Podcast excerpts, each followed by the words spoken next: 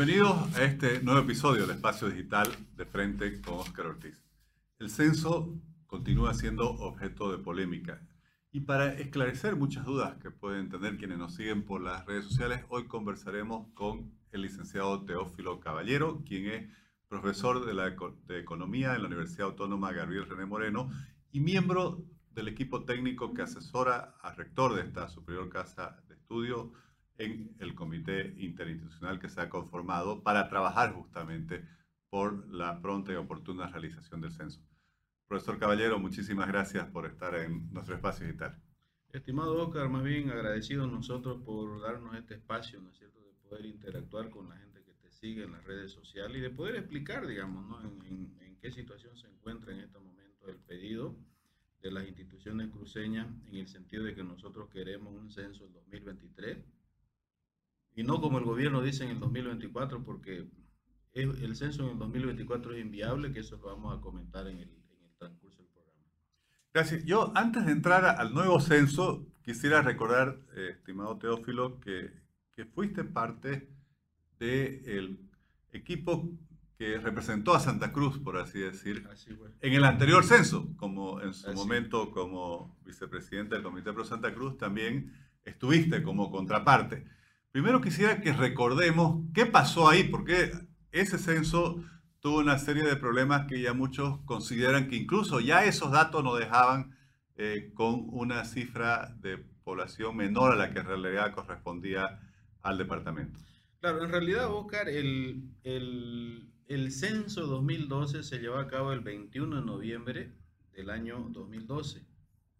Eh, y justo en enero de 2013, o sea, dos meses después, había las elecciones del Comité Pro Santa Cruz. Yo precisamente me postulo ¿no? a la primera vicepresidencia porque hay que entender que acá es para defender, digamos, ¿no? y, y plantear postura tiene que ser a través de alguna institución porque muchas veces un esfuerzo individual no tiene repercusión. Y eso fue lo que a mí me motivó, digamos, ¿no? a, terciar en las elecciones del comité, donde gracias a Dios fui electo primer vicepresidente este, en primera vuelta. Y ese fue nuestro desafío, porque el ganador de del comité en esa época de la presidencia fue Fernando Castedo Cadario. Y entonces yo fui su primer vicepresidente y esta fue una de las motivaciones, ¿no? De, toda, de, todo el mal trabajo que había realizado el, el, el INE en el operativo de ese año.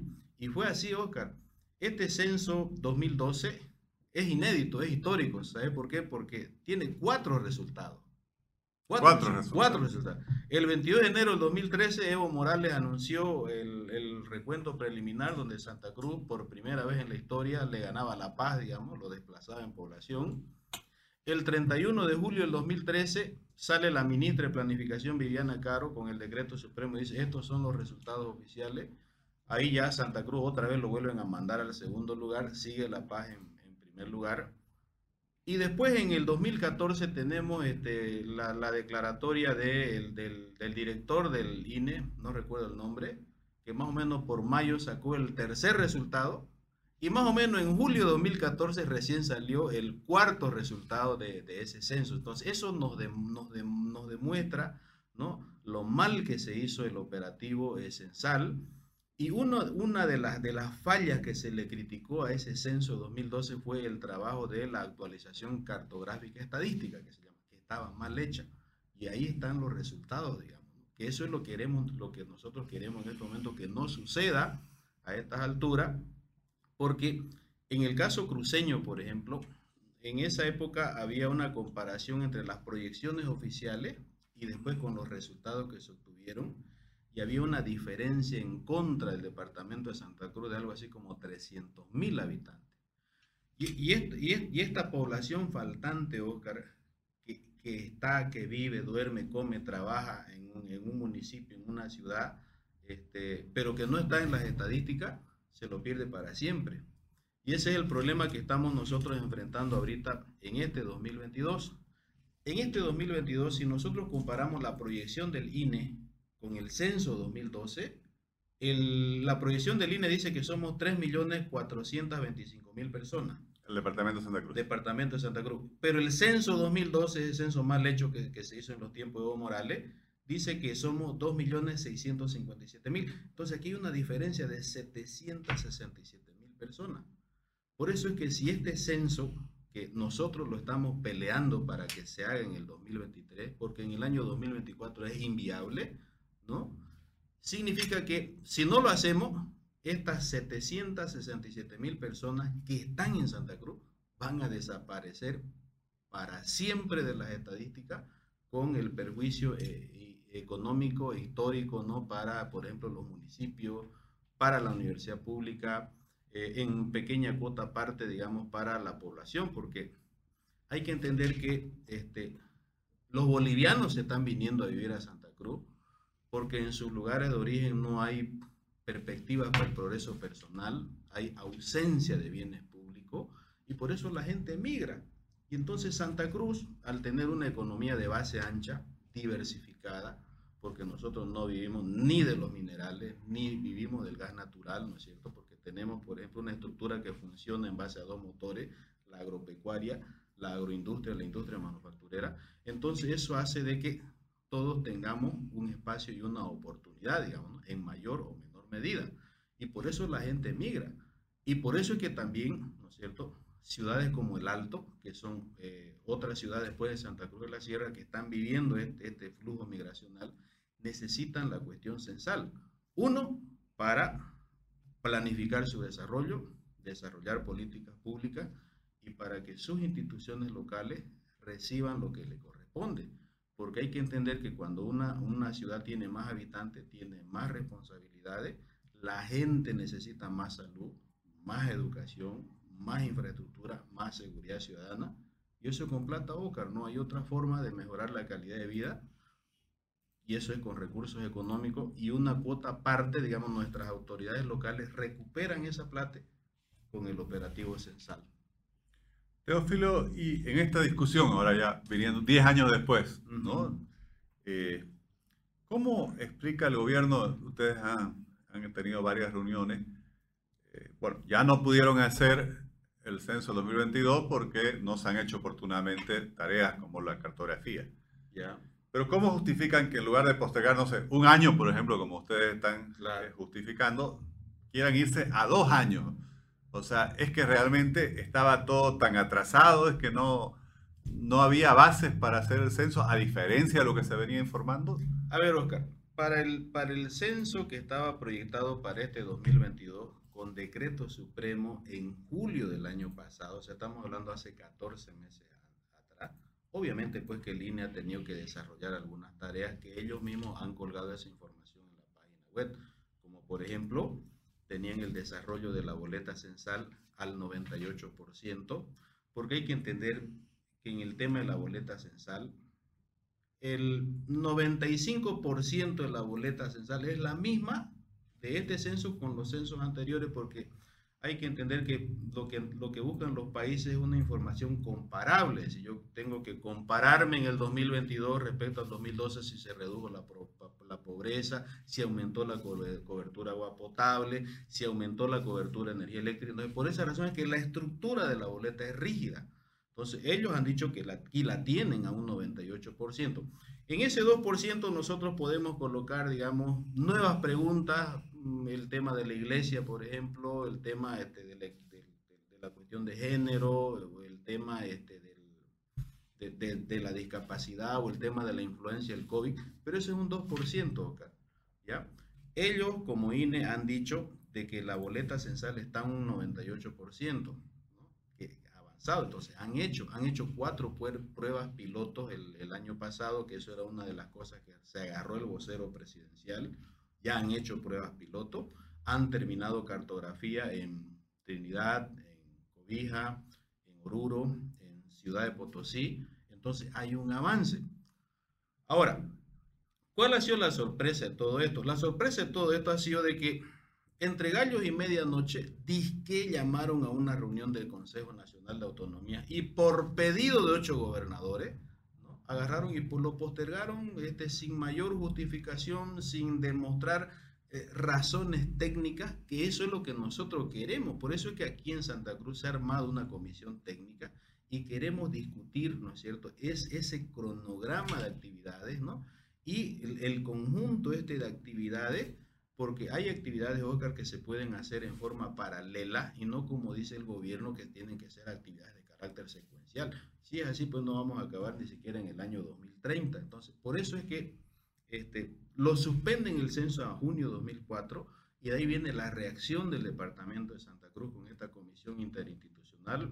La opinión pública sabe que hemos ido a dos paros cívicos departamentales y el resultado de esos dos paros cívicos departamentales es pues el hecho de que el gobierno anuncia ese proceso de socialización del, del, operativo censal que a nosotros nos tocó el 15 de agosto, pero después de dos paros cívicos. ¿no? Y ese proceso de socialización el gobierno lo ha terminado el día viernes 26 de agosto. Y en esa reunión que tuvimos, se acordó que inmediatamente que termine el INE su proceso de socialización, tenían que entregarnos a nosotros ¿ya? lo que ellos pusieron ahí, ¿no? Porque, ¿qué observamos, Oscar, en lo que nos presentó el gobierno en esa reunión del 15 de agosto? Que ellos agarran y se ponen como fecha tope junio 2024 y todas las actividades las estiran a junio 2024. Por ejemplo, la boleta censal que estaba ya un 98%, en ese cronograma lo ponen como que va a estar concluida en agosto de 2023. O sea, hace falta un año para finalizar La, boleta. El tema de la actualización cartográfica, Oscar, que el INE lo había programado entre mayo hasta el 30 de agosto de este, de, este año, ya iba a estar terminada la actualización cartográfica, pero nosotros en el equipo técnico viendo las experiencias, porque hay gente que ha trabajado en, en censo, porque cualquiera no, no, o sea, es muy complicado, Oscar, conseguir gente que haya trabajado en operativos censales, que esa es la fortaleza que tiene, digamos, la Comisión Técnica Cruceña. La actualización cartográfica, Oscar, en nuestra propuesta nosotros la habíamos eh, colocado que hasta diciembre la podemos terminar. Sin embargo, ellos en, ese cronograma que nos muestran lo han estirado hasta noviembre del año 2023.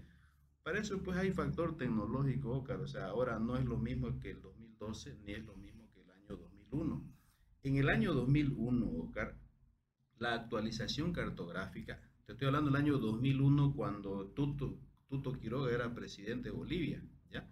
En ese año la cartografía se hizo a pulso, se hizo a mano, se hizo con lápiz, borrador y hoja y se mandó a la encuestadora que haga relevamiento, digamos, ¿no? en los distintos lugares. Y después ese encuestador tenía que pasarlo en limpio y después tenían eso que entregarlo al INE y mandarlo a la paz para que lo digitalicen, digamos, ¿no? en los mapas. Ahora eso ya nosotros lo tenemos eso con fotos satelitales. Incluso hay algunos municipios, el caso de Santa Cruz, por ejemplo, que tienen su catastro, ¿no? Porque ese catastro este, eh, es este, un elemento que favorece el trabajo de la actualización cartográfica, ¿no? O sea, le facilita, ¿no es cierto?, al gobierno la actualización cartográfica.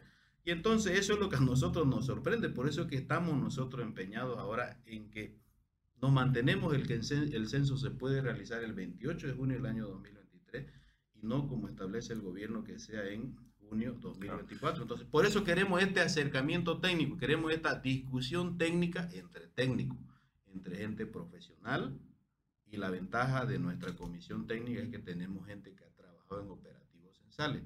La licenciada Meli Vargas, que es la cabeza de nuestra comisión técnica, ha sido funcionaria del CELADE, ha hecho su demografía en el CELADE CEPAL sea, a nosotros, digamos, no, no, nos van a venir a emborrachar la perdí, como han hecho, por ejemplo, en algunas capitales del departamento, Oruro, Potosí, de Trinidad, digamos, Cobija, que no les han dicho nada porque desgraciadamente en estas capitales no han logrado armar equipos técnicos, ¿no? Para un poco contrarrestarle técnicamente a las propuestas del gobierno. Teófilo, mencionabas que el 2024 no es viable el censo. ¿Por qué haces ese comentario? O sea, ¿qué, se fundamenta ese comentario? Eso estamos ya entrando en una cuestión jurídica, digamos, ¿no? Que eso lo ha este, descrito muy bien el abogado este, constitucionalista José Luis Santisteban, quien es parte también de, este, de, esta, de esta comisión técnica. ¿Por qué, Oscar? Porque nosotros en octubre de 2025 tenemos elecciones de presidente de Bolivia, ¿ya? Pero este, 14 meses antes de esa fecha hay lo que se llaman las, famosas elecciones primarias de acuerdo a la ley de organizaciones políticas.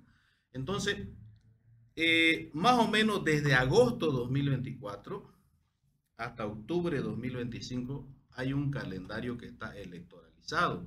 Incluso hay sentencias constitucionales que establecen que en, eso, en, ese, en, ese, en ese rango de meses que corresponden al calendario electoral, no pueden haber este, redistribución económica, no, no, pueden haber nuevas circunscripciones, este, no pueden haber este, distribución de escaños, porque todo como que queda congelado, ¿no? Entonces, si el censo, Oscar, se hace en junio de 2024, dos meses después entramos en ese calendario electoral. Y es más, este tema del calendario electoral se amplía al 2026, porque si en octubre de 2025 los bolivianos estamos eligiendo presidente de Bolivia, en mayo de 2026 vamos a elegir alcaldes y este, gobernadores en Bolivia. O sea que el calendario electoral se amplía hasta mayo de 2026. En mayo de 2026 vamos a tener nuevos alcaldes, este, nuevos gobernadores. Y entonces, en ese lapso de tiempo no hemos tocado redistribución de recursos, ni hemos tocado este, redistribución de escaños, por lo que en el caso, por ejemplo, de la, de la reconfiguración ¿no? de las circunscripciones nominales, se postergarían o entrarían en vigencia recién en las elecciones de presidencia del año 2030. Cuando ya la distribución de la población seguramente será muy distinta. Claro, Oscar, porque mira, este, en estoy hablando de las proyecciones que hace el INE. El INE dice que hoy somos 3.425.000 personas. La misma proyección del INE para el 2030 hace de que Santa Cruz tenga este, 4.100.000 habitantes. O sea, nos estamos, nos estamos llenando de gente, nos estamos llenando de necesidades insatisfechas y ese es un gravísimo problema para nuestras autoridades electas. Entonces, por eso es que yo te decía, la interpretación jurídica es que ese censo en el 2024 es inviable y lo que nosotros estamos observando con lo que ha pasado, por ejemplo, hasta el día de hoy, de que el gobierno se resiste a dar información para que nosotros este, complementemos nuestra propuesta, es simplemente falta de voluntad política y lo que están haciendo es patear, digamos, la pelota un poquito más allá, un poquito más allá para que vayan corriendo los tiempos y de esa forma se fije el 2024 y no va, no va a funcionar, no va a haber Oscar Ascenso en el año 2024, así está antes. Se puede hacer en junio 2023, por eso es que el equipo técnico... Ustedes han demostrado técnicamente que... Se lo podemos demostrar, Oscar, se lo puede demostrar. ¿Por qué te digo esto? Porque no puede ser pues que ellos, por ejemplo, en el tema de la boleta censal, que, que el 95% de la boleta censal no cambia en su estructura. Son las mismas preguntas, porque las boletas censales, la información que se recaba tiene que ser comparativa para que de esa forma yo también como país sepa pues en qué avancé y en qué no avancé. Y solamente ellos al tenerla en un 98%, de repente hay que incluir el tema de lo que yo te preguntaba, de la religión, de, los grupos LGTB o, el papel del COVID, pero eso es un 2%. Eso tranquilamente es, es ese 2% que falta, Oscar, exagerando, se lo puede hacer en dos meses. Pero ellos han agarrado y lo han estirado hasta agosto del año 2023, cuando ya prácticamente el trabajo está casi hecho. Y entonces eso nos está demostrando de que voluntad política del gobierno para hacer el censo, es lo que está faltando en este tema y por eso es que nos las están volteando a nosotros. Imagínate, Oscar, hemos tenido que hacer dos paros cívicos departamentales para obligarlo al gobierno a que baje a las regiones a socializar el censo, cuando más bien el censo debía ser lo más transparente posible, porque es una política de Estado y donde todos los bolivianos vamos a participar porque si nosotros no somos empadronadores o jefes de sector, no es cierto, jefe de área, pero somos nosotros los que le vamos a dar la información pues, ¿no? al funcionario del INE para que el funcionario del INE llene su boleta y que por lo tanto debería ser una de las políticas de Estado más transparentes. Y eso es lo que no está sucediendo en estos momentos. Teófilo, y para quienes nos escuchan y no son técnicos, no, no son especialistas, eh, si bien ya lo, has ido mencionando, las distintas respuestas, me gustaría pedirte si nos pudieras explicar realmente, entonces, ¿cuáles serían las principales diferencias, o sea, eh, entre hacer el 2023 y el 2024? ¿Por qué vale la pena eh, continuar con esta, con esta demanda? 2023, Oscar, porque se puede hacer. Se puede hacer por los adelantos tecnológicos, Oscar, que tenemos.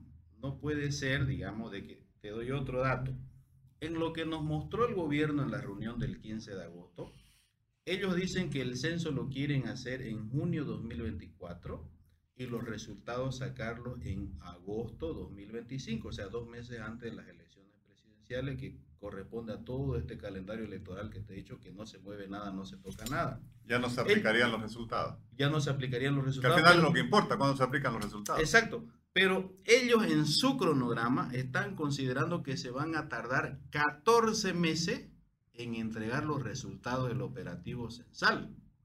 En el 2001, Oscar, donde no había tanto adelanto tecnológico, donde yo te comentaba que la cartografía la hicieron a pulso, ¿no? con, con lápiz y con borrador, en ese año 2001, el Estado Nacional demoró 10 meses en entregarle los resultados oficiales. Y en el año 2001 se entregaron los resultados oficiales por departamento, ¿no? Digamos, si el censo se hizo en septiembre de 2001, en octubre ya empezó a salir este Oruro, creo, en, noviembre empezó a salir Potosí. Entonces tardaron 10 meses en el 2001. En el censo 2012, con toda la falla, con todos los errores que se cometieron, con toda la irresponsabilidad que cometió el INE en el trabajo censal, se demoraron 8 meses en publicar los resultados del censo. Y resulta que ahora, en, en el año 2023, en, en la época de los adelantos tecnológicos, dicen que se van a demorar más tiempo que lo que, que, que lo que se hizo antes, sin ayuda, digamos, del factor este, tecnológico. Entonces ahí, ahí, te muestra, digamos, de que este, de la intencionalidad del gobierno de ponerle trabas, digamos, y de ponerle pretextos, porque son puros pretextos. En esa reunión del 15 de agosto hablaron de que, que la guerra de Ucrania, que el tema de la logística, este, que puede ser que tenga razón, pero eso pues no son argumentos de carácter técnico o científico, digamos, como para postergar el operativo censal. O sea, partamos de algo, Oscar, se puede hacer el censo en junio de 2023 y en esto coinciden no solamente los que estamos trabajando en este equipo técnico, sino académicos e intelectuales de todo el país. Yo lo he visto al señor Mario Gutiérrez, que fue funcionario del INE, ha sido miembro del CELADE, lo he visto a Fabián Yacip también, y a otros este, académicos, intelectuales que le entienden a esto, que tranquilamente el censo se puede hacer en junio de 2023. ¿Por qué? Porque si lo hacemos el, el censo en junio de 2023, nosotros, ya considerando los adelantos tecnológicos, podríamos tener los resultados en el año 2024.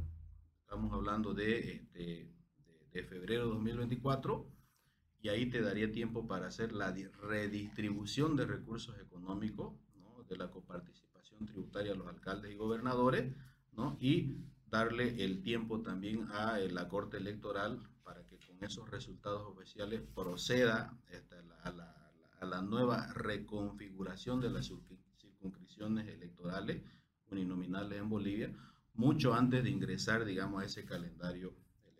Y 2024, porque ya te he dicho, o sea, los resultados harían en ese calendario claro. que postergarían todo. Ahí sí se aplicarían antes de las próximas Ahí, claro, ahí se aplica ahí se aplica. O sea, es cuestión de voluntad, este, es voluntad política y eso es lo que nosotros no observamos. Nosotros observamos que más allá del censo hay el interés político de no hacerlo, para evitarse uno, no redistribuir plata, porque las pérdidas que, que no solamente Santa Cruz, porque aquí pierde Bolivia, Ocar.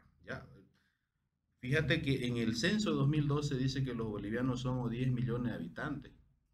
En el censo, eh, las proyecciones del INE al 2022 dice que los bolivianos somos 12 millones de habitantes. O sea, hay 2 millones de habitantes que están distribuidos en toda Bolivia. 767 mil tiene Santa Cruz, La Paz tiene 300 mil y tanto, lo que quiere decir que hay un millón de habitantes en Bolivia que están redistribuidos también en los otros siete departamentos, porque también ese es el otro eh, estigma que ha creado el gobierno. No, que lo que pasa es que los cruceños quieren el censo porque se van a llevar la plata. En realidad es para todo esto porque en todos lados ha habido crecimiento poblacional. De repente, en Santa Cruz, ciudad y el Alto, con una proporción mayor, pero en otras ciudades también ha habido crecimiento, pero a lo mejor no en la misma proporción que se ha experimentado en Santa Cruz de la Sierra y el Alto. Estimado Teófilo, muchísimas gracias eh, por las explicaciones y seguiremos siempre atentos cómo se desarrolla todas estas gestiones que están realizando para que el censo se realice con esa eh, prontitud que, que, yo creo que se requiere, además no solo por redistribuir recursos o por asignar escaños, sino por orientar mejor la inversión Así pública es. y privada a atender las necesidades de los bolivianos. Así es. Les agradezco eh, por habernos seguido en este nuevo episodio del Espacio Digital de Frente con Oscar Ortiz, en el cual eh, no solo hemos analizado un tema de gran actualidad, sino que además hemos tenido la oportunidad de eh, conversarlo, comentarlo eh, con una persona como el profesor Teófilo Caballero, que viene desde el anterior censo ya siguiendo todo, toda esta temática y que con ese conocimiento está contribuyendo con su conocimiento técnico a estas discusiones. Muchas gracias.